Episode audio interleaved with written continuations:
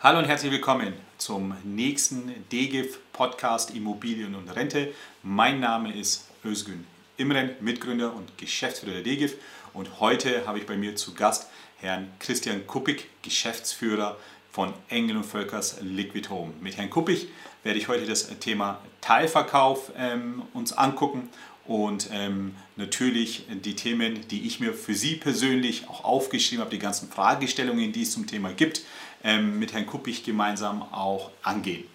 Hallo, Herr Kuppich, schön, dass Sie sich die Zeit genommen haben heute. Und ähm, ja, ich habe jede Menge Fragen, wie gesagt, vorbereitet. Und ähm, nochmal ein ganz, ganz großes Dankeschön, dass Sie da sich bereit erklärt haben, jetzt die nächste halbe Stunde, Stunde ähm, das Thema mit uns gemeinsam anzugucken. Ja, vielen Dank auch von meiner Seite, Herr Imren.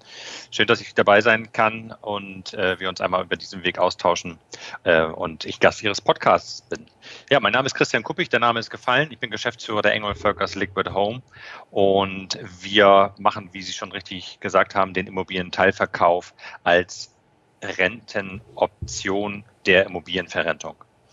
Ähm, wie sind wir dazu gekommen? Ich bin jetzt seit ähm, etwas über zwei Jahren in dem Unternehmen aktiv. Und ähm, wir hatten den Auftrag von unseren Gesellschaftern, was unter anderem ähm, die Engel Völkers AG selbst ist, ähm, was ein, ein äh, institutioneller Investor ist und ein Hamburger Kaufmann, der schon lange mit der Engel Völkers AG zusammenarbeitet, äh, hatten wir den Auftrag, ähm, unter der Marke Engel Völkers das geeignete Konzept zu implementieren, ähm, wenn es über die oder wenn es um die Überschrift Immobilienrente geht. Und haben uns den Markt angeguckt und waren eigentlich erst mit der Idee Reverse Mortgage äh, unterwegs und haben uns angeguckt, was äh, ist da gemacht worden in der Vergangenheit, also Umkehrhypothek für alle, die den Begriff nicht kennen. Ähm, haben dann aber schnell festgestellt, es gibt in diesem Segment gar keine Anbieter mehr aus unterschiedlichsten Gründen, ähm, sodass wir eigentlich dieses Thema relativ schnell ad acta gelegt haben und geguckt haben, was gibt es denn sonst am Markt. Und dann sind wir auf die klassischen Leibrenten- und Niesbrauchmodelle gestoßen, die ja schon auch seit äh, einigen Jahren erfolgreich am Markt tätig sind. Ähm, und haben aber bei den Modellen ähm, immer so ein bisschen die Flexibilität und die Selbstbestimmtheit des Eigentümers vermisst, ähm, was uns am Ende dann zum Immobilienteilverkauf geführt hat. Ähm, weil der Immobilienteilverkauf aus unserer Sicht eine Möglichkeit ist, ähm, wo der Kunde sehr maßgeschneidert auf seine Bedürfnisse entsprechend Liquidität heben kann, ähm, ohne, wie auch bei den anderen Modellen, natürlich die Immobilie verlassen zu müssen. Das ist ja immer der Hauptaspekt. Das heißt, die Menschen, die die Immobilienrentenmodelle nutzen, die haben sehr viel Vermögen aufgebaut, weil sie eben Immobilieneigentum besitzen und nicht, in, nicht gerade zuletzt in den letzten zehn Jahren ist natürlich gerade das Eigentum in, im Immobilienbereich nochmal stark gestiegen im Wert. Ähm, und dann stellen sie irgendwann fest, nicht zuletzt auch wenn sie in den ähm, ähm, Ruhestand gehen und nur noch von der klassischen gesetzlichen Rente leben, dass vielleicht die laufenden Zahlungsströme nicht mehr genügen, um gewisse Wünsche zu erfüllen, ähm, Anschaffung zu tätigen oder auch Investitionen in das Haus umzusetzen. Und dann suchen die nach äh, Lösungen und da sind die genannten Modelle alle Lösungen, also Leibrente, Niesbrauch und der Teilverkauf sind alles gute Lösungen und alle haben äh, unterschiedliche Ansatzpunkte. Wir haben aber für uns ähm, den Teilverkauf gewählt, weil wir glauben, dass es eben die größte Selbstbestimmtheit für den Kunden mit sich bringt und das war das Ziel, dass der Kunde eben halt weiterhin 100 Prozent Handhabe über seine Immobilie hat und das auch behält in der Zukunft und auch jederzeit diese Immobilie ähm, rein theoretisch wieder zurückkaufen kann. Das ist bei den anderen Modellen in der Art und Weise nicht möglich und ähm, darum haben wir uns entschieden, unter der Marke Engel und Völkers den Teilverkauf zu implementieren. Das machen wir jetzt erfolgreich seit 20. April 2020. Wir sind jetzt also ähm, heute seit gut 13 Monaten am Markt. Ähm, haben in dieser Zeit jetzt schon über 50 Millionen Euro in Teilankäufe investiert ähm, und gehen davon aus, dass wir allein in diesem Jahr circa 75 Millionen Euro Teilankäufe umsetzen werden. Das sind dann circa 300 Kunden, die wir dann in diesem Jahr damit abgeschlossen haben oder bedient haben. Und das wollen wir in den nächsten äh, ein, zwei Jahren auf 500 äh, Kunden pro Jahr steigern, sodass wir glauben, ab 2023 schon äh, circa 150 Millionen pro Jahr in Immobilienteilankäufe zu investieren. Oh, stol, stol, also die Nachfrage ist groß. Mhm, ja, mhm. Stolze, stolze Zahlen. Ja, das, das sind wirklich, sind wir auch stolz drauf. Es ist auch von der Nachfrage, muss man ehrlicherweise sagen, ähm, noch besser angekommen, als wir es in unserem Best Case äh, kalkuliert haben. Ähm, und das zeigt einfach, dass ähm, da ein Bedarf ist, ähm, der jetzt von, von einigen Marktteilnehmern einfach auch ähm, gelöst wird. Mhm, mhm. Wir, wir arbeiten ja mittlerweile auch seit knapp dreiviertel Jahr, Jahr jetzt auch zusammen. Ja, und ähm, bieten ja auch als DGIF ja den Bereich Teilverkauf mit Ihnen gemeinsam auch an und sehen uns ja auch als Berater, ähm, der alle Bereiche der Immobilienverrettung auch anbietet. Und es gibt tatsächlich auch Kunden, auch von der DGIF, die natürlich ähm, sagen, ja, Teilverkauf ist für mich persönlich der richtige Weg. Ja, und ähm, die informieren mich natürlich auch okay, über alle Vor- und Nachteile, des, die es im, im Teilverkauf gibt. Was ist denn, ähm, wenn wir so in, jetzt wirklich ins Fach Teilverkauf ähm, einsteigen, Herr Kuppig, ähm, was sind denn so die Beweggründe, sich wirklich für, die, für den Teilverkauf auch zu entscheiden? Ähm, ich weiß es natürlich, aber Sie sind natürlich im Bereich Teilverkauf noch viel, viel kompetenter wie ich und es ist mit Sicherheit nicht schlecht, das dann auch von Ihnen zu hören. In erster Linie ist immer der Wunsch, ähm, wie eben schon erwähnt, Liquidität äh, zu heben, ohne das gewohnte Zuhause verlassen zu müssen. Das ist eigentlich der, der Grundtenor. Das heißt, die Menschen suchen eine Option, ähm, aus ihrer Immobilie Kapital äh, nutzbar zu machen, ähm, aber ohne die Immobilie komplett verkaufen zu müssen, weil sie halt nicht umziehen wollen, das gewohnte Umfeld verlassen wollen und so weiter und so fort. Und dann gibt es die Möglichkeit natürlich, dass man, gerade wenn man eine abgezahlte Immobilie hat, dass man auch zu einer Bank geht und einfach nach einer hypothekarischen Finanzierung fragt.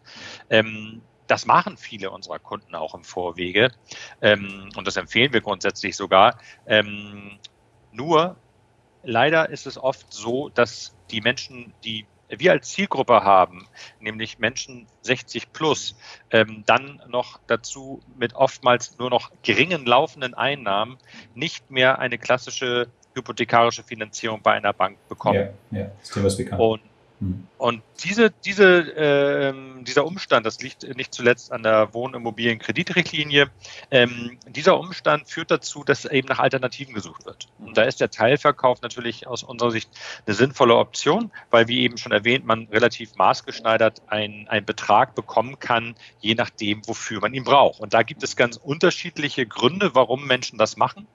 Ähm, angefangen von den Gründen, dass man es einfach wirklich für den Lebensstandard braucht, also um den Lebensstandard zu halten, deswegen Liquidität heben möchte, ähm, über dass man jetzt in dem Moment, wo man in den Ruhestand geht, noch Wünsche sich erfüllen möchte. Äh, Reisen ist immer ein großes Thema. Trotz Corona haben viele Menschen das Bedürfnis, nach Corona auch wieder große Reisen zu machen. Ja. Und ähm, wenn man sich die Welt äh, noch erkunden möchte und da genügend für äh, Budget auch für hat, dann ist es natürlich eine schöne Sache, wenn man das auch wahrnehmen kann. Und da kann der Teilverkauf halt entsprechend helfen. Andere machen Investitionen auch wieder im Rahmen einer Reise als Beispiel, dass sie sich ein Wohnmobil kaufen. Wir haben jetzt gerade einen Kunden, der sich tatsächlich, weil er in, in Schabeutz sein äh, Haus hat, der Teilverkauf macht und der möchte sich ein Motorboot kaufen, hatte bisher immer ein Segelboot und sagt, äh, das Segeln ist mir zu anstrengend geworden, jetzt will er sich ein Motorboot kaufen. Das sind alles Gründe, ähm, bis hin zu den Gründen, dass auch die Menschen ähm, einfach ihr Haus selbst äh, optimieren wollen. Also das sind dann ja auch oftmals Häuser, die dann schon äh, durchaus 20, 30 oder 40 Jahre alt sind. Und dann gibt es immer Themen wie die Heizung muss gemacht werden, das Dach muss erneuert werden, die Fenster müssen gemacht werden. Und auch dafür kann der Teilverkauf eine sehr, sehr sinnvolle Lösung sein. Mhm, mhm, mhm. Ab, ab welchem Alter macht man äh, oder kann man Teilverkauf machen, Herr Kuppig? Der Teilverkauf ist grundsätzlich nicht altersbeschränkt. Ähm, wir unterscheiden trotzdem zwischen Menschen älter 60 Jahre und Menschen okay. jünger 60 Jahre. Äh, mit dem einfachen Grund, ähm, es gibt einen kleinen Unterschied in den Vertragswerken. Ähm, denn wenn ich einen Vertrag mit einem Kunden mache, der älter ist als 60 Jahre, dann ist der Vertrag äh, für den Kunden lebenslang. Mhm. Das heißt, er kann so lange in seiner Immobilie wohnen, solange er möchte. Und er ist auch der Einzige, der entscheidet, wann die Immobilie verkauft werden soll. Entweder weil er sagt, ich möchte sie verkaufen, oder weil er äh, so lange drin gelebt hat, bis er verstorben ist und dann durch den Versterbensfall der Verkaufsprozess angestoßen wird. In den Fällen, wo die Menschen unter 60 Jahre sind, lassen wir uns das 20 Jahre alles genauso wie gerade erwähnt. Die Freiheit bleibt beim Eigentümer. Aber nach 20 Jahren haben auch wir die Möglichkeit, einen Gesamtverkauf anzustoßen. Mhm. Das brauchen wir einfach, damit die Vertragslaufzeit noch kalkulierbar bleibt und auch wir die Refinanzierung am Ende umsetzen können. Okay. Und also grundsätzlich ist für, wenn ich das noch kurz ergänzen darf, grundsätzlich ist es für jeder, jedes Alter und es gibt auch gute Gründe, warum Menschen unter 60 Jahren ja. zum Beispiel kein hypothekarisches Darlehen bekommen, was ja dann die Alternative wäre. Ähm, und das ist auch zum Beispiel jetzt nicht zuletzt in der, in der Corona-Krise ähm, der Part der Selbstständigen, die, wenn sie Kapital brauchen, weil sie in einer Branche sind, wo sie möglicherweise sogar gebeutelt sind aufgrund der Corona-Krise, ja. dann kann der Teilverkauf da eine gute Lösung sein. Mhm, mhm, mhm. Ja, das, Sie haben vorhin auch ein Stichwort Weiterverkauf auch ähm, ähm, ausgesprochen. Da werde ich ein bisschen später nochmal ähm, ein paar Fragen dazu haben, okay. ähm, die ich mir notiert habe. Und, ähm, aber vielleicht nochmal ein bisschen nach, nach vorne, so in, in, die, in die Anfangsphase, wenn man sich hier für Teilverkauf entscheidet. Ähm, wenn ich jetzt zum Beispiel jemand bin, der den Teilverkauf gehört, da war auch einer von der DGIF da, hat mich ähm, dazu beraten, und ähm, ich entscheide mich wirklich aufgrund auch der Informationen, die ich erhalten habe, ähm, mhm. für, den, für den Immobilienverrentungsweg Teilverkauf. Ja. Mhm. Ähm, kann da meine Immobilie überall sein oder muss die in, äh, in Hamburg äh, A-Lage oder München A-Lage sein oder kann die überall sein in Deutschland? Das ist äh, eine, eine gute und wichtige Frage. Also grundsätzlich äh, kaufen wir sehr breit in Deutschland an, mhm. aber äh, die Einschränkung ist, wir kaufen nur dort an, wo wir auch zukünftig davon ausgehen, dass die Preise für Immobilien noch weiter im Wert zunehmen.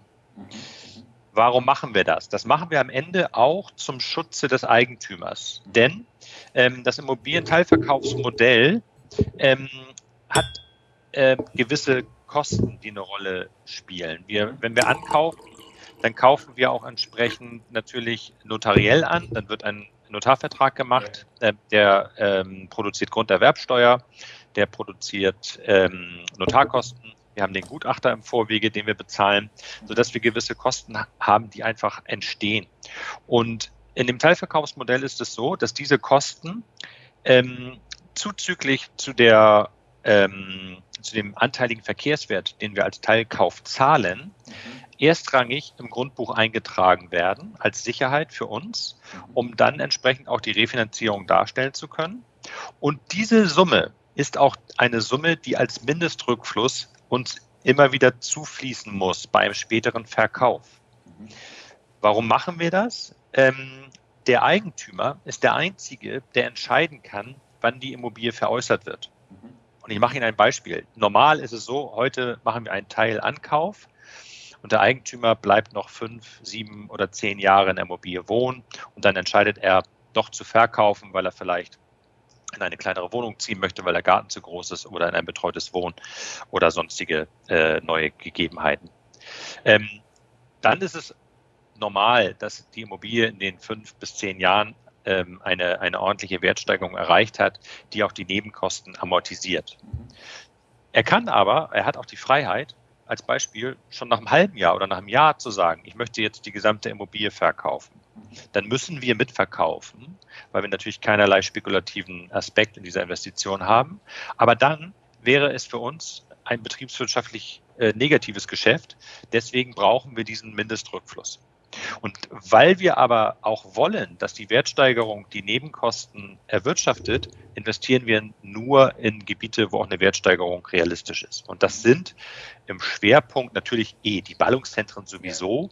Es sind aber auch die ländlichen Regionen in den alten Bundesländern. Das Einzige, wo es ein bisschen schwieriger ist, sind die ländlichen Regionen in den neuen Bundesländern. Und man muss fairerweise sagen, das Saarland ist leider auch nicht so einfach, weil dort viel Industrie weggegangen ist und damit es eher Wegzugsgebiete sind als Hinzugsgebiete. Daran kann man immer ganz gut erkennen, ob ein Markt äh, noch in der Zukunft in, in, den Wert steigen wird. Also wenn die Nachfrage nach Wohnraum in den Gebieten äh, wächst, dann äh, wachsen auch in der Regel die Preise. Mhm, mhm. Ah, okay. Interessant.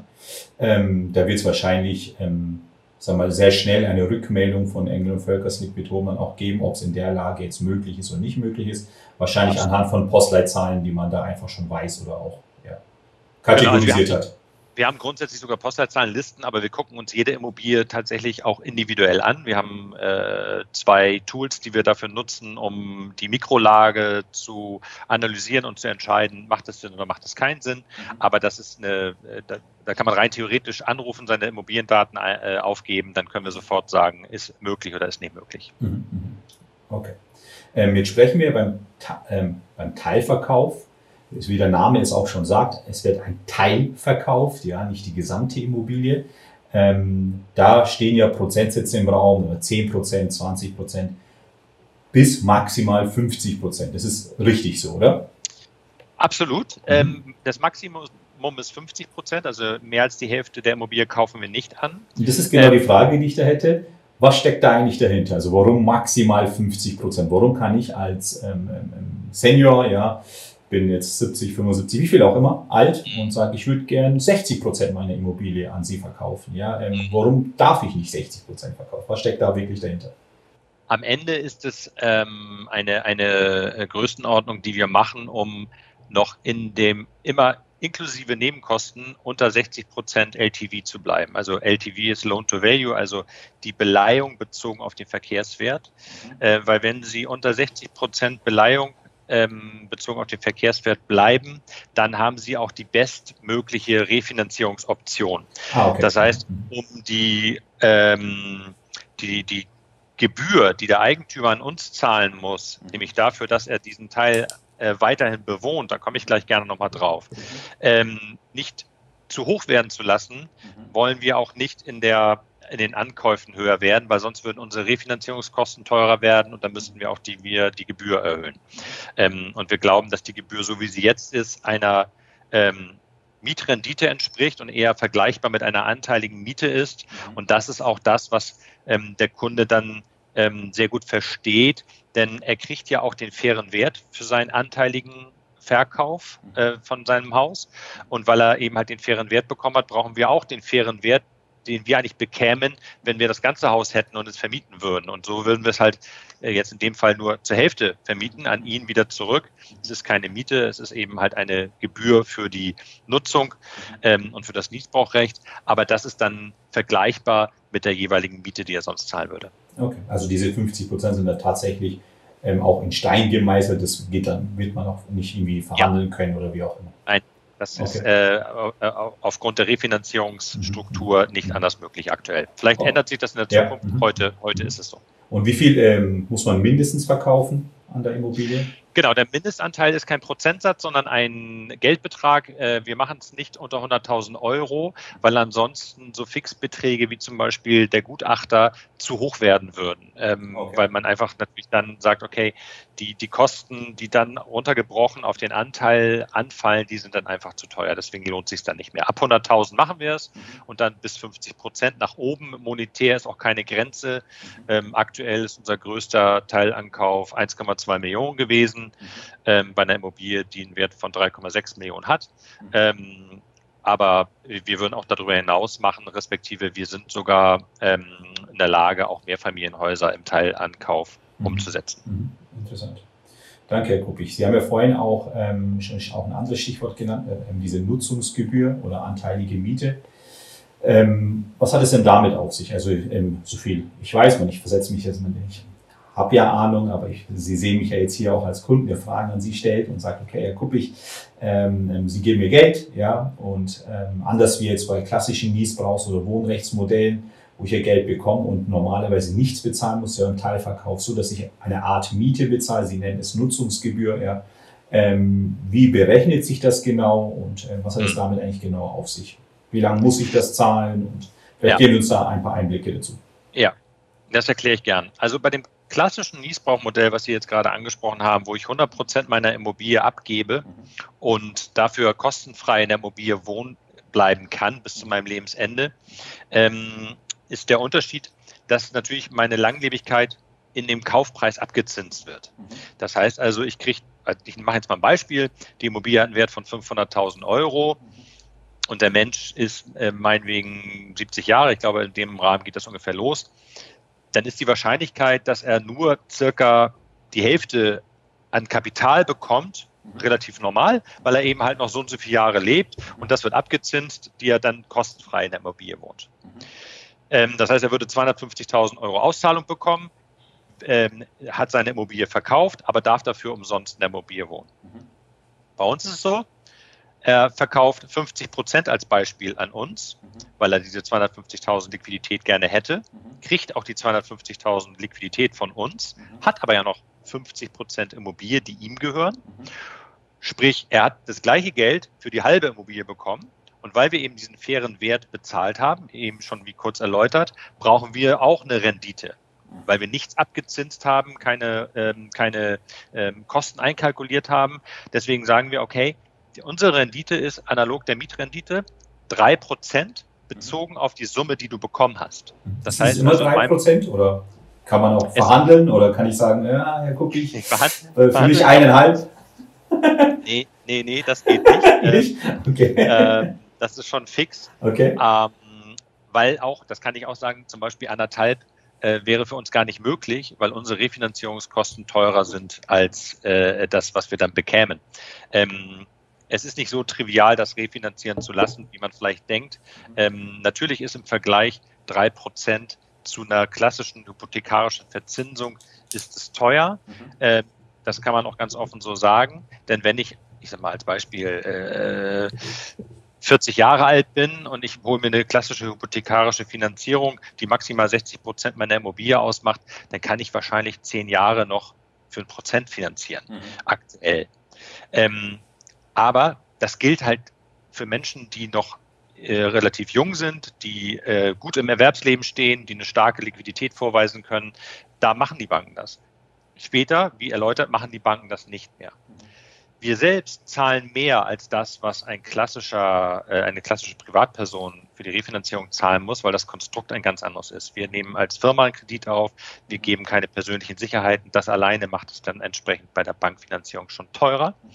Deswegen können wir nicht mit einer Bankfinanzierung mithalten und wollen das auch gar nicht, sondern wir sind immer an der Stelle interessant, wo die Bank halt abgesagt hat und sagt, nein, ich kann dir leider kein Geld mehr geben aufgrund meiner Regularien.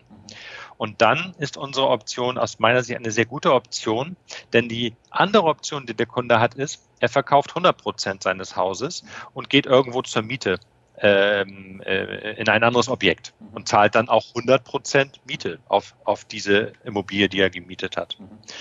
Bei uns ist es so, er verkauft als Beispiel 50 Prozent, das sind jetzt in meinem Beispiel die 250.000 Euro gewesen, und zahlt dann äh, analog auch nur 50 Prozent Miete. Ähm, und das sind dann diese drei Prozent. Das ist eine ganz klassische Mietrendite, die auch bei einer Vermietung, äh, wenn ich ähm, eine, ein, als, als Kapitalanleger eine Wohnung vermiete, ähm, ich erwarte.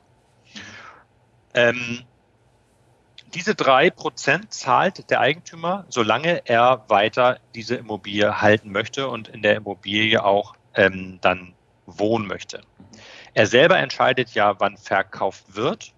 Ähm, das heißt, wenn er nach zehn Jahren als Beispiel dann sagt, ich möchte jetzt gesamt verkaufen und aus diesen 500.000 vielleicht ein Wert von 600.000 geworden ist, was sehr realistisch ist, wenn man 2% Wertsteigerung auch für die Zukunft annimmt, dann gehören ihm ja noch 50 Prozent mhm. und dann kriegt er nochmal 300.000 Rückfluss mhm. beim Verkauf am Ende. Mhm. Davon abgezogen müssen allerdings noch werden die Verkaufsvergütung, die wir erhalten für die Gesamtabwicklung. Mhm. Das sind 5,5 Prozent bezogen auf den Verkaufspreis. Mhm. Mhm.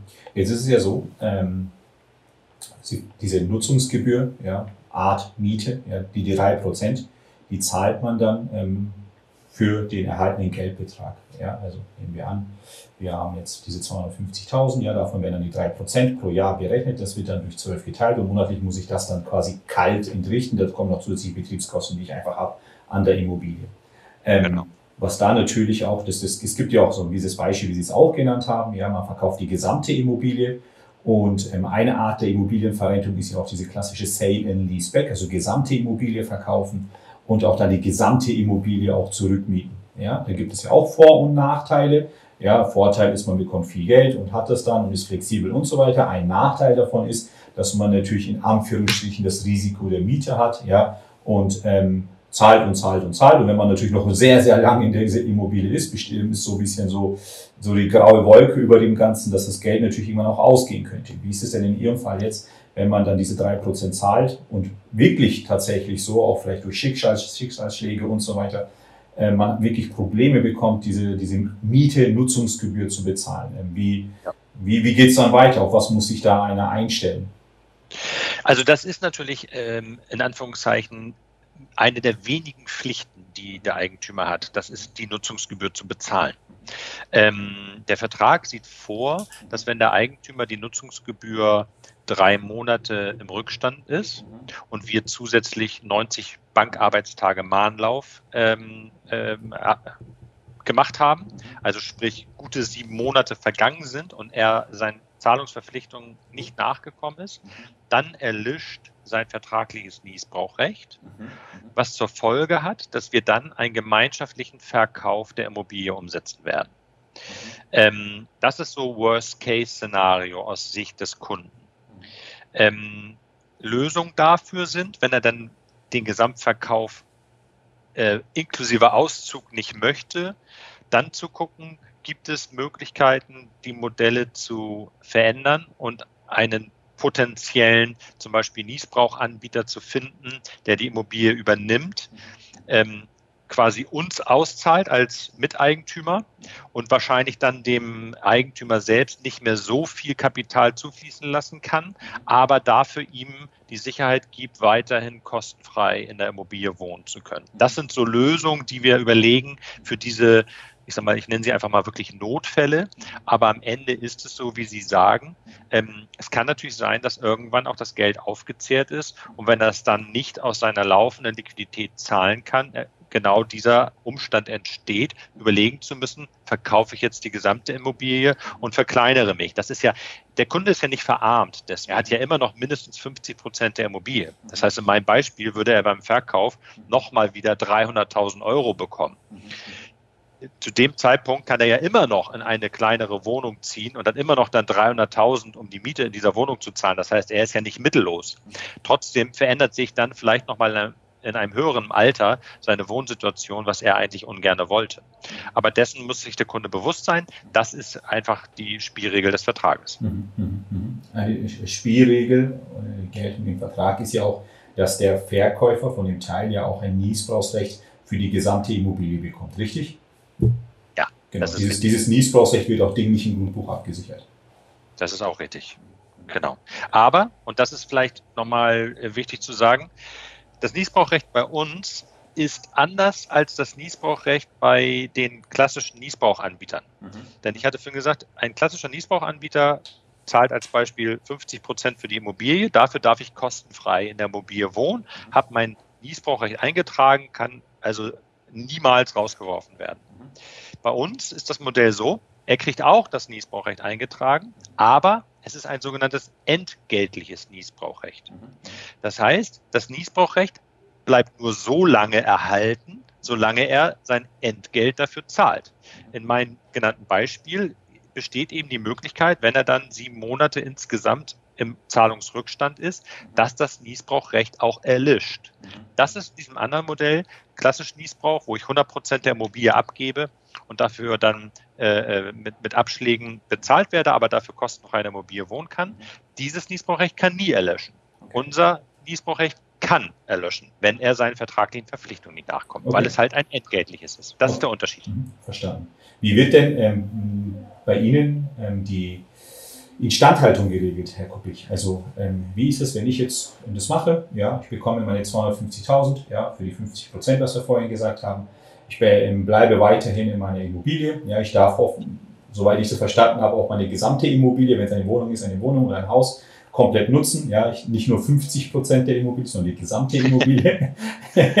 genau. Also, ähm, ab der Hälfte vom Garten muss ich nicht stehen bleiben und sagen, nee, hier nicht mehr, nee, sondern es ist wirklich so ähm, 100 Prozent der Immobilie darf ich ja weiterhin als Niesbraucher dann auch nutzen. Wie wird ähm, da die Instandhaltung geregelt?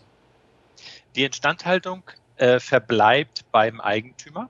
Das heißt, der Eigentümer ist auch zukünftig, wie auch äh, als 100% Eigentümer, auch weiterhin verpflichtet, ähm, die Instandhaltung selber umzusetzen. Ähm, das machen wir aus einem relativ einfachen Grund. Ähm, ich sagte am Anfang, das Hauptziel war, unseren Kunden so viel Selbstbestimmtheit wie möglich geben zu können. Und Selbstbestimmtheit in dem Moment, wo wir Kosten für Instandhaltung übernehmen würden oder sollten, würde verloren gehen, weil er immer mit uns sich abstimmen müsste, ob jetzt eine Instandhaltung gemacht werden soll oder nicht. Ganz einfaches Beispiel. Der, er, er, möchte sein Haus von außen streichen, weil er einfach sagt, das muss mal wieder gemacht werden. So, dann müsste er mit uns sich abstimmen, ob er das jetzt machen kann, weil wir die Hälfte mitzahlen würden, oder ob wir sagen, naja, aber komm, so schlecht sieht es jetzt auch nicht aus, da kannst du aber noch drei, vier Jahre drin leben und dann machen wir das. Das ist eine ähm, Einschränkung der Kunden, die der Kunde erstens selbst oftmals nicht will und die wir dem Kunden auch gar nicht zumuten möchten. Wir möchten nicht mit dem Kunden in, in Gespräche gehen müssen, wo wir mit ihm diskutieren, ob eine Instandhaltung Sinn macht oder keinen Sinn macht. Und um das auszuschließen, muss dann einfach die Zahlungsverpflichtung beim Kunden bleiben. Dann kann er es selber machen, selber entscheiden, muss es aber auch selber zahlen. Mhm. Okay, verstanden. Ähm, wie ist es mit, ähm, Herr Kuppich, Sie haben ja vorhin auch gesagt, dass man auch so dieses ähm, ähm, Thema Weiterverkauf, wenn ich wieder weiterverkaufe oder Sie verkaufen gemeinsam. Sie haben auch von einem Worst-Case-Szenario gesprochen, ähm, wenn mal die Nutzungsgebühr nicht mehr bezahlt werden dann müssten Sie gemeinsam verkaufen. Ähm, wie, wie, wie verhält es sich genau? Also was passiert, ähm, wenn jetzt jemand, wenn der Zeitpunkt kommt und sagt, ich will meinen Teil, den ich habe, notgedrungen oder nicht notgedrungen. Ja, man kann, muss ja nicht immer Worst Case sein. Es kann ja auch immer der Punkt kommen, Ganz wo ich sage, ähm, ich habe jetzt noch 50 Prozent an der Immobilie oder 70 Prozent der Immobilie. Ähm, wie viele Freiheiten habe ich da oder Nicht-Freiheiten? Welche Möglichkeiten habe ich da, den Teil, der mir noch gehört als ähm, ähm Senior, weiter zu veräußern? Muss ich den selber suchen? Ähm, hilft mir dabei ja. dann Engel und Völkers, äh, nee, nee, Home oder ähm, Habe ich überhaupt Entscheidungsfreiheiten, da mir jemanden zu suchen? Ja, weil der Nachbar sagt ja, deine 70 Prozent möchte ich haben oder deine 50 Prozent. Wie, wie verhält es sich mit dem Thema genau? Also die verbleibenden Anteile eigenständig zu verkaufen, das geht nicht. Ähm, schon alleine, weil natürlich auch die Wahrscheinlichkeit dafür, jemanden zu finden, nicht wirklich hoch ist, weil wer kauft ein halbes Haus, wenn er quasi da noch einen anderen drin hat. Ähm, das heißt, sowohl wir als auch der Eigentümer verpflichten sich, ähm, bei einem Verkauf immer gesamt zu verkaufen, damit der bestmögliche Preis auch für die Immobilie erzielt werden kann für beide Seiten. Das heißt, aber kann ich jetzt tatsächlich sagen, ich verkaufe meine 50, jetzt müssen Sie, Herr Kuppig, Ihre 50 Prozent auch verkaufen? Genau, ja, genau, das morgen. ich gerade sagen. Sie, Sie sind Eigentümer und Sie entscheiden, wann gesamtverkauft werden soll. Und in dem Moment, wo Sie sagen, pass auf, äh, liebe Engel und Völkers Liquid Home, wir wollen jetzt, dass die Immobilie verkauft wird, müssen wir mitverkaufen und stoßen als Engel und Völkers Liquid Home auch den Verkaufsprozess an. Wie das so heißt, Anstoß aus? dass wir natürlich klassisch, wie man das ähm, für eine Immobilienvermarktung macht, erstmal natürlich die äh, Aufbereitung sozusagen der Unterlagen äh, vornimmt. Mhm. Dann nutzen wir natürlich unser Netzwerk, das Engel und Völkers Maklernetzwerk, um den bestmöglichen Verkaufspreis zu erhalten. Und dann geht es ganz klassisch in die Vermarktung und dann wird der äh, Verkauf an den ähm, Höchstbietenden vollzogen. Da kann auch der Eigentümer natürlich Vorschläge mitmachen. Also wenn er jemanden hat, wenn der Nachbar sagt, ich würde auch gern kaufen, dann kann der natürlich auch vorgeschlagen werden. Aber er muss eben wirklich den besten Preis einfach bieten, um dann an, äh, am Ende sowohl für uns als auch für den Eigentümer die größtmögliche äh, Wertsteigerung auch realisieren zu können. Okay. Was, ähm, was sind eigentlich so, mir ja auch oft gefragt, und ähm, was, was, haben, was hat ähm, Engel Völkers betont von dem Ganzen? Also wie, wie verdienen die Geld, äh, was sind so die Warums dahinter, ja, ähm, natürlich hilft man viel, aber natürlich gibt's auch, machen sie es auch nicht nur wegen Luft und Liebe, sondern man möchte als Unternehmen, muss man ja auch, ähm, auch Geld verdienen damit. Was sind denn so die ähm, wir, finanziellen Beweggründe dafür? Sie haben vorhin davon gesprochen, dass sie nur ähm, Immobilien teilkaufen, die in Lagen sind, wo sie meinen, die auch an Wertsteigerung, also das heißt ja das klar ersichtlich, ne? also sie denken auch oder wollen vor allem in Lagen auch investieren, wo sagen, okay, da kann man auch dann Geld verdienen am Ende des Tages. Genau, also am Ende ist es natürlich ein betriebswirtschaftliches Konzept, auch wenn es aus unserer Sicht äh, einen hohen Problemlösungsansatz äh, hat, denn die Menschen, äh, die wir als Zielgruppe haben, die haben ein Problem nämlich zu wenig Liquidität für Wünsche oder äh, Umstände, die sie umsetzen möchten und suchen nach einer Lösung. Und da bieten wir eine Lösung. Aber das machen wir natürlich äh, als, als betriebswirtschaftliches Unternehmen und müssen damit auch Geld verdienen. Das tun wir zum einen daraus, ähm, wir hatten schon über die Nutzungsgebühr gesprochen, dass es ein, ein Spread gibt aus dem, was kriegen wir an Nutzungsgebühr mhm. und dem, was zahlen wir an Verzinsung. Mhm. Das ist der Spread, den wir haben, um laufend quasi Einnahmen zu generieren. Und dann ist es am Ende ein langfristiges Modell, denn am Ende der Verkauf ist für uns der attraktivste Case. Mhm. Denn zum einen kriegen wir diese sogenannte Abwicklungsvergütung von 5,5 Prozent. Mhm. Das beinhaltet aber schon die verkäuferseitig fällige Maklerkortage, die aktuell gesetzlich halt 50 Prozent der Gesamtmaklerkortage ausmacht. Ähm, und äh, darüber hinaus haben wir natürlich auch die Chance, an der Wertsteigerung zu partizipieren. Mhm. Das heißt, wenn wir in diese Wertsteigerungsphase kommen und einen Erlös erzielen, der über unseren Kosten liegt, dann haben wir da nochmal eine weitere zusätzliche Einnahme. Mhm. Aber was ist denn jetzt, wollen wir natürlich alle nicht hoffen und ähm, ich persönlich gehe auch nicht davon aus, ja, aber wenn wirklich Immobilien jetzt ähm, gesetzt im Fall doch nicht an Wert gewinnen, ja, was passiert denn dann? Ja, dann ist es so, als äh, wenn er 100% Eigentümer wäre, dann würde er mit 100% Wertverlust quasi äh, umgehen müssen. Ähm, das ist in diesem Falle indirekt das Gleiche, weil wir immer unser eingesetztes Kapital zuzüglich Nebenkosten zurückbekommen. Das hatte ich ja am Anfang erwähnt, weil der Eigentümer der Einzige ist, der entscheidet, wann verkauft wird. Ähm, müssen wir dieses Sicherheitsnetz einbauen, ansonsten würden wir die Refinanzierung gar nicht darstellen können. Ähm, wenn er dann entscheidet, in einer schlechten Marktphase zu verkaufen, dann muss er leider auch für seine Entscheidung die Konsequenzen tragen. Wir würden dann immer sagen, ähm, aus spekulativen, wenn wir spekulative Ansätze hätten, natürlich verkaufen wir jetzt nicht. Wir halten es und, und äh, verkaufen in einer besseren Phase. Das will aber der Eigentümer vielleicht in dem Moment nicht, weil er das Geld braucht für irgendwelche andere äh, Dinge. Ähm, dann muss er aber auch am Ende, wie gesagt, dann entsprechend den möglichen Wertverlust äh, tragen von seinem Anteil. Das wäre die Konsequenz. Also wir können ja mal ein Beispiel durchrechnen. Das ist eigentlich relativ einfach. Ich hatte vorhin gesagt, die Immobilie hat einen Wert von 500.000 Euro. Mhm. Er verkauft 50 Prozent an uns, also nutzt das Maximale aus. Dann hat er 250.000 Euro von uns bekommen. Mhm. Jetzt haben wir ähm, ähm, im Schnitt 15 Prozent Nebenkosten. Das liegt an Bundesland, je nachdem, wie die Grunderwerbsteuer ist. Aber nehmen wir mal Hamburg, weil ich aus Hamburg komme. In Hamburg sind es 15 Prozent. Mhm. Diese 15 Prozent beinhalten die Grunderwerbsteuer, Notarkosten, äh, Gutachterkosten und eine kleine äh, äh, Vertriebsmarge, die wir für die operative Einheit bei uns brauchen. Mhm. Ähm, diese 15 Prozent kommen auf die 250.000 on top. Das sind also nochmal 37.500. Dann bin ich also bei 287.500 Euro, mhm. die ich bevorrechtigt in dem Rückflussszenario erhalte. Mhm. Jetzt kommt das normale Szenario, was ich vorhin gesagt habe. 500.000 ist der äh, heutige Wert. Der Kunde hält das Haus noch meinetwegen zehn Jahre. Es wird verkauft für 600.000. Uns gehören 50 Prozent. Wir kriegen 300.000. Der Eigentümer kriegt 300.000.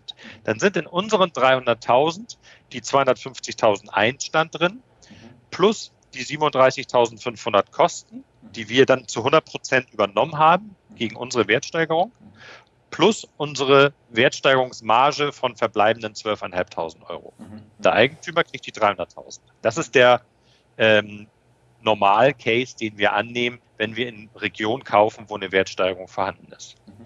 Jetzt kann es aber sein, wie Sie sagen, Corona 3, 4, 5, 6 kommt und die Immobilienmärkte brechen zusammen mhm. und der Eigentümer entscheidet äh, nach zwei Jahren, um Gottes Willen, ich verkaufe jetzt lieber alles, äh, äh, hol das raus, was ich kriegen kann, ähm, nach mir die Sintflut. Mhm. Und er verkauft in einem schlechten Markt. Und wir kriegen anstatt 500.000 vielleicht nur 450.000 als Beispiel. Mhm.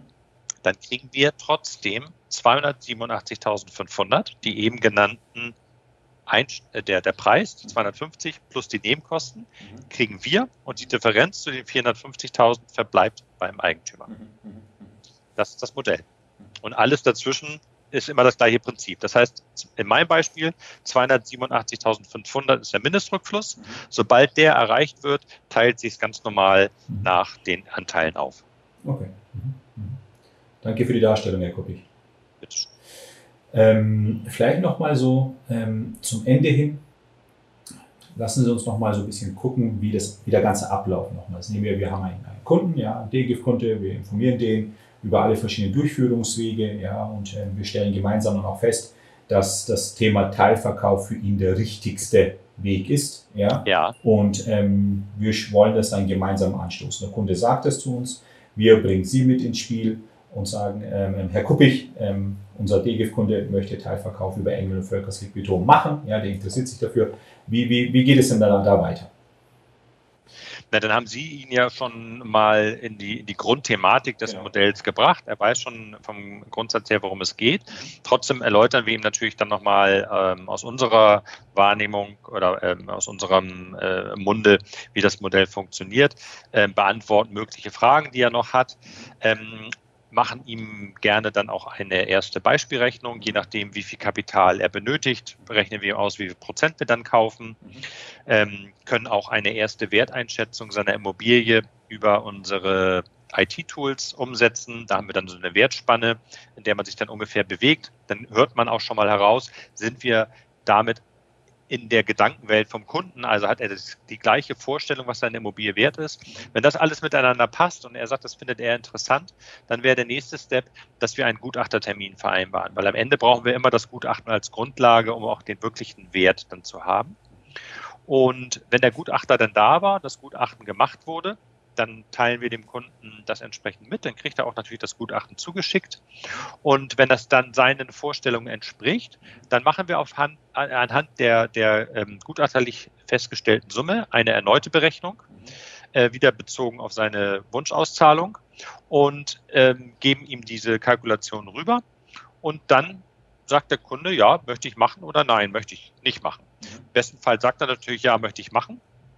Dann ähm, ist das für uns das Signal, dass wir äh, den Notar ins Spiel bringen. Dann wird äh, der Notar gebrieft mit den Informationen zu der Immobilie. Dann wird der Notarvertrag erstellt, vom Notar an den Kunden geschickt. Da braucht, äh, muss immer eine 14-Tagesfrist eingehalten werden, bis man dann wirklich beim Notar sein darf. Das ist eine gesetzliche Frist, die wir ein, natürlich auch einhalten. Ähm, in dieser Zeit kann der Kunde sich den Notarvertrag in aller Ruhe angucken, kann ihn prüfen lassen, auch von seinen rechtlichen Beratern, mhm. kann bei uns noch Fragen beantwortet bekommen oder auch natürlich bei Ihnen. Mhm.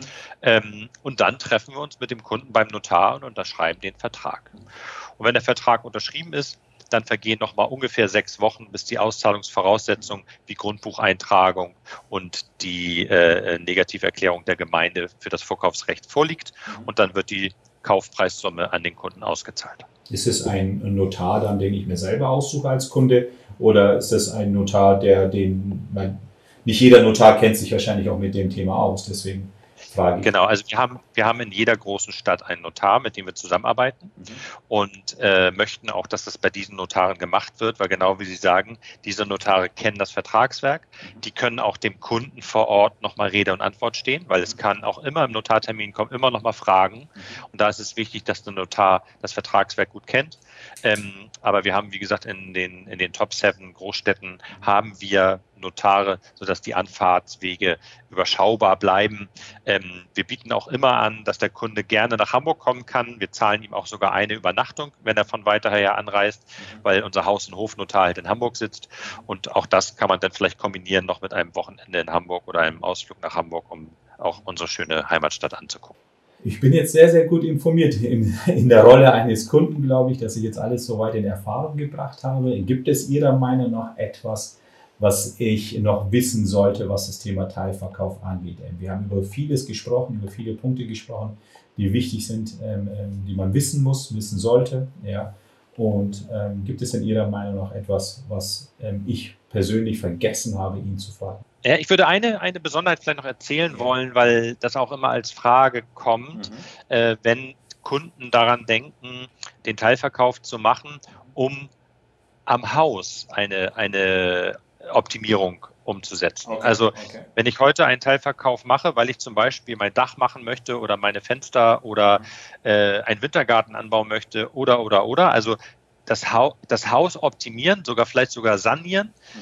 ähm, dann nutze ich ja das Geld, stecke es in die Immobilie und er erreiche damit eine Wertsteigerung der Immobilie. Mhm.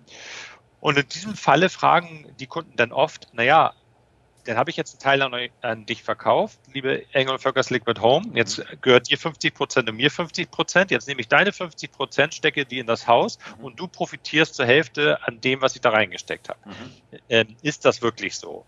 Und dann ähm, sind äh, wir, glaube ich, die einzigen, die das so machen, ähm, dass genau das nicht so ist, mhm. sondern wir machen das so, dass die Wertsteigerung, die zu Beginn ähm, unserer Partnerschaft durch eine Investition erreicht wird, durch das Geld, was wir ihm zur Verfügung stellen, schon bei einem Gutachten eingepreist wird. Das heißt, als Beispiel, ich mache ein, Beispiel wieder, das Haus hat heute einen Wert von 500.000. Mhm.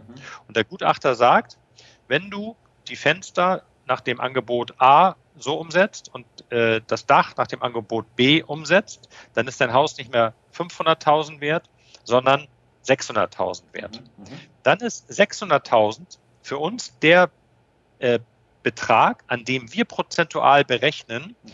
wie unser Anteil ist. Mhm. Als Beispiel, der will 200.000 Euro, mhm. dann sind das normalerweise bei 500.000 40 Prozent. Mhm.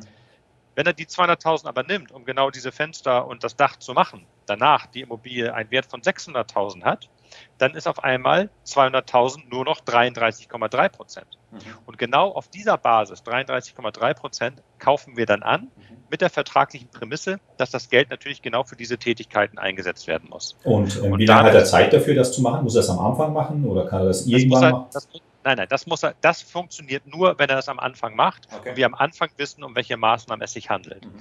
Wenn er das im Laufe der Partnerschaft macht, dann geht es vertraglich leider nicht mehr. Das ist vertraglich nicht umsetzbar. Also wenn, ich, wenn ich Sanierungen, Modernisierung vornehmen möchte, ähm, was ich ja machen ja. muss irgendwann, um darin vernünftig leben zu können, dann sollte ich das am besten auch am Anfang auch wissen und ja. auch klar benennen. Wenn ich das später genau. irgendwann ja. mache, ja, ein neues Dach, ja, wenn das Dach kaputt geht, nehmen genau. wir an, ich bin jetzt, äh, wie gesagt, ich bin Kunde, ähm, eigentlich hatte ich nichts vor, ja, aber irgendwann nach zehn Jahren regnet es rein, ich muss ein neues Dach aufsetzen, dann kann man das natürlich nicht mehr. Dann dann funktioniert es nicht. Ja. Aber solange es vorne funktioniert, also gemacht wird, mhm. können wir es halt einkalkulieren und dann geht auch die Wertsteigerung wirklich zu 100 Prozent zum Eigentümer. Mhm. Mhm. Okay. Das ist noch eine Besonderheit, die ich erwähnen wollte, weil das, ähm, glaube ich, auch bei uns äh, als, als Anbieter für den Teilverkauf eine Besonderheit ist. Ähm, da habe ich zumindest noch nicht gehört, dass es Mitbewerber auch machen. Ähm, ansonsten ja, haben wir, glaube ich, alle Punkte besprochen und ich hoffe, dass ähm, die Zuhörer uns äh, gut folgen konnten.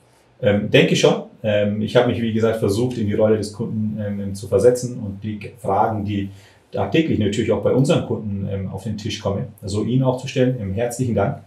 Wirklich ähm, fachkundig, finde ich, super auch beantwortet. ich habe zumindest auf alle Fragen eine Antwort bekommen, alle verstanden. Und ja, herzlichen Dank, Herr Kuppich, dass Sie sich die Zeit ja. genommen haben. Und, ich danke auch. viele, viele Grüße nach Hamburg und machen Sie es gut hoffentlich bald wieder persönlich. Ja, ja, wieder Bis dann. Ne? Ja. Tschüss. Tschüss. Tschüss. Ja, liebe Zuhörer und Zuschauer, wir sind jetzt am, zum Ende gekommen von dem Podcast Immobilienrente, Thema Teilverkauf mit Engel und Völkers Liquid Home. Ich hoffe, es hat Ihnen gefallen. Es ist ein Thema, das sehr spannend ist. Es ist ein Teilbereich der Immobilienverrentung. Wir als DGIF ähm, sind sehr, sehr glücklich darüber, dass wir alle Bereiche der Immobilienverrentung anbieten, von Teilverkauf bis Salem, Leaseback, Niesbrauch, Wohnrecht etc.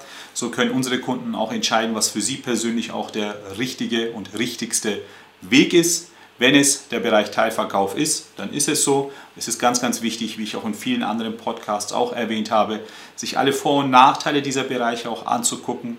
Und ähm, ich denke, dass Sie da bei der Firma DGIF, bei uns als neutraler Berater für alle Durchführungswege der Immobilienverrentung auf jeden Fall am besten aufgehoben sind. Ich von meiner Seite sage herzlichen Dank dass Sie sich die Zeit genommen haben, diesen Podcast anzugucken. Sag Tschüss, Servus, bis zum nächsten Mal, machen Sie es gut und natürlich wie immer, wenn Sie ähm, uns Ihre Meinung dazu sagen wollen, wie Sie diesen Podcast gefunden haben, gerne bei YouTube in die Kommentare oder auf unsere Homepage www.dgif.de. Da finden Sie auch alle Kontaktdaten und da gerne auch mal Ihre Meinung dazu sagen. Nochmal, ciao, Servus, machen Sie es gut, Wiederschauen.